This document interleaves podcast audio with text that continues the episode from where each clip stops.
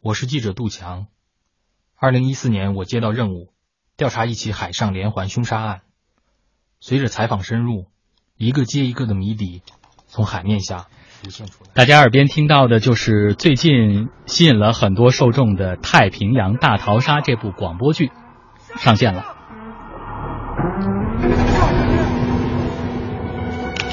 所谓征兆，就是那些当它发生时人们熟视无睹，而最终应验时又后悔不迭的事情。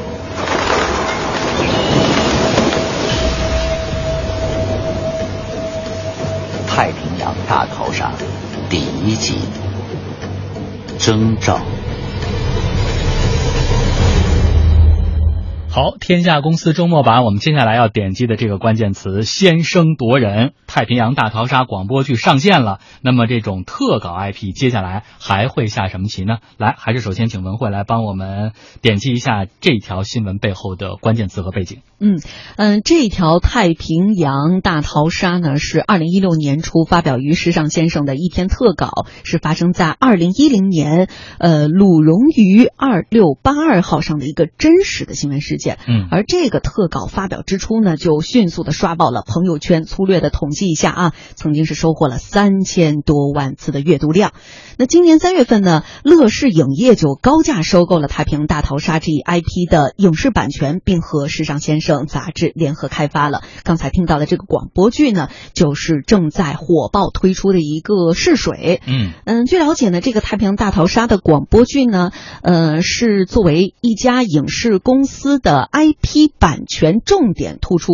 而推出来的。它是以广播剧的这个形式，刚才大家听了啊，嗯，呃，持续的和用户进行一个互动。这个 IP 的多种形式开发的这种实践，针对的就是这一 IP 的受众。那么通过广播剧的形式，可以先行触达白领、还有知识青年等目标群众，在电影上映之前进一步的辐射更多的受众。我觉得它也算是一次提前的试水啊。嗯，所以你看，其实说到广播剧，我们在座的应该不陌生。嗯呃，我小时候听的广播剧，那会儿还是上海人民广播电台做的那叫《刑警八零三》嗯，啊，我不知道你们两位有没有印象，都听过，？都听过 啊对，这个比你们年纪山大好川一多眼。辽远，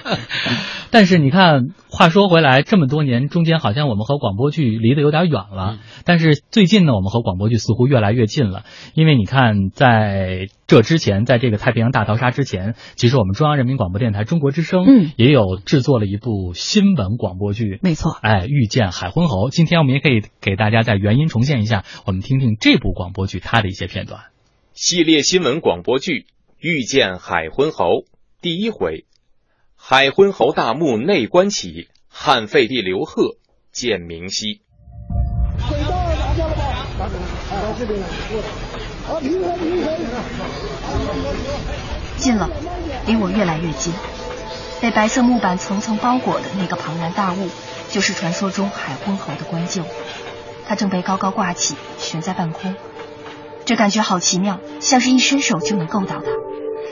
那里面不会真的躺着一位西汉皇帝吧？历史上在位时间最短的汉废帝刘贺。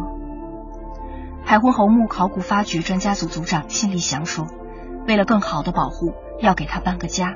棺虽然被压垮了，但是里边的文物基本没有移动位置，保存得很好。这样的话呢，是不适于做现场清理的。呃为了确保文物的安全，我们决定呢，采取套箱提取的方法，到文保用房里边做实验室的清理工作。进入二零一六年，南昌西汉海昏侯墓还未被开启的部分，就只剩下最后的内棺了。如果说墓室是个四百平米的大开间儿，那么核心区主卧室相当于卧室有七八十平，而内棺正被全副武装，以最安全的速度吊上卡车，开往一公里之外的低氧实验室继续清理，短期内不再对外发布消息。我们可以推测的是，里边可能有大量的玉器，另外呢，呃，还有一些个非常精致、珍贵的墓主最喜欢的一些个东西。最重要的是，可能有墓主人身份的直接证据。历史上海昏侯家族共有四代，其中以第一代海昏侯刘贺的遭遇最为曲折。他做过皇帝，却在二十七天后就被废除。两千多年后，墓主人第一次离开沉睡的故土。棺木看起来那么平静，里面究竟会藏着什么样的秘密呢？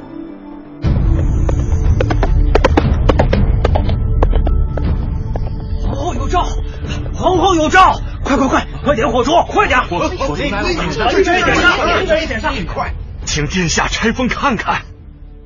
我来看看。大行皇帝驾崩，无子嗣，立昌邑王刘贺为太子，继承大统，即刻入啊长安。恭喜恭喜王爷，恭喜王爷，恭喜王爷，恭喜王爷！是我吗？我要当皇帝了，我要当皇帝了。可是皇上的兄长广陵王尚在，理应传位给他。我只是皇上的侄儿，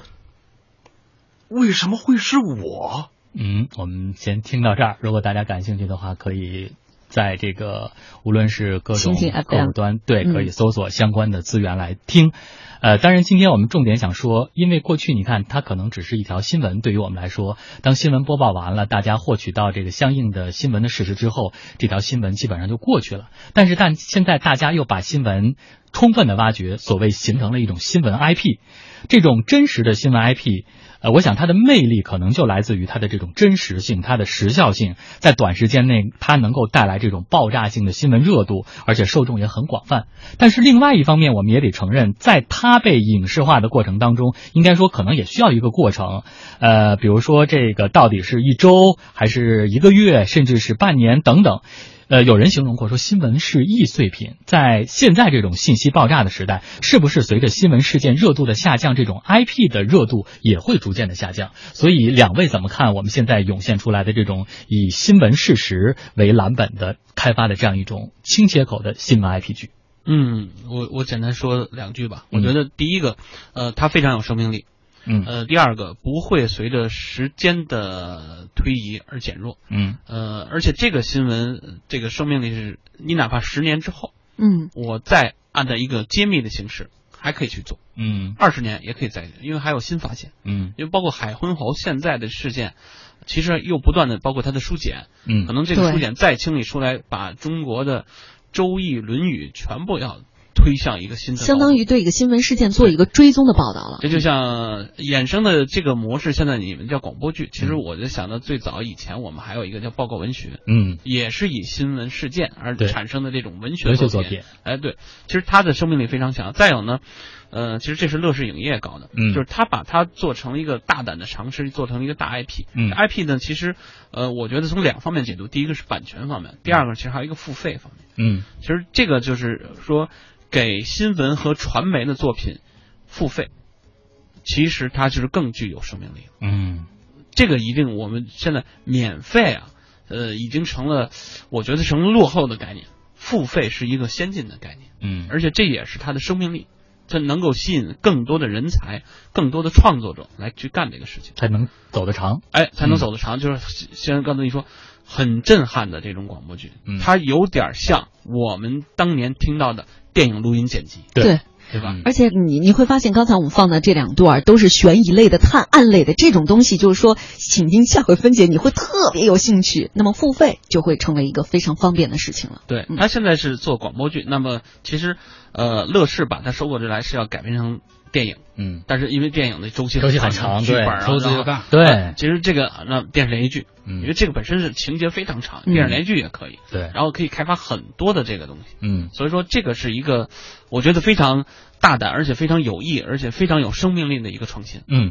但是其实你看，现在我们的这电影票房很火啊，大家可以公认说，如果你把它翻拍成影视作品，是不是能拿很高的票房？但是对于这种广播剧这种形式来说，现在再重新回归到大家的视野当中，前景是不是还能够很看好？或者有人也形容说，从这次太平洋大逃杀，包括我们前面提到的《遇见海昏侯》开始，是不是广播剧也能迎来一个春天呢？嗯，没问题，我觉得没问题，这是第一，第二就是其实要培养一个付费的概念。嗯就是大家你要下载蜻蜓，或者你要成为会员，嗯、你要听，那付费收听，嗯这个是非常非常有意义的。其实包括像咱们网络大电影、网剧，那是要付费的嗯，大家已经形成概念了，交个几块钱，嗯你能看，这个是非常有意思的。对，山川怎么看呢？我认为还是要看目标听众，嗯，就是说新闻类的 IP 也好，或者是介绍也好，呃，对可能我们这类年纪稍微大的人来说会比较有吸引力。嗯呃，根据我的了解，就是相当有个特别年轻的小孩子，他什么新闻他都不关心，那自然这种新闻 IP 对他来说也没有吸引力。啊，对于我们这代人来说，广播剧是一个特别好的一种呃娱乐形式。嗯，呃，它有几个使用范围，比如说在移动中，然后在固定的场景，比如说厨房中，大家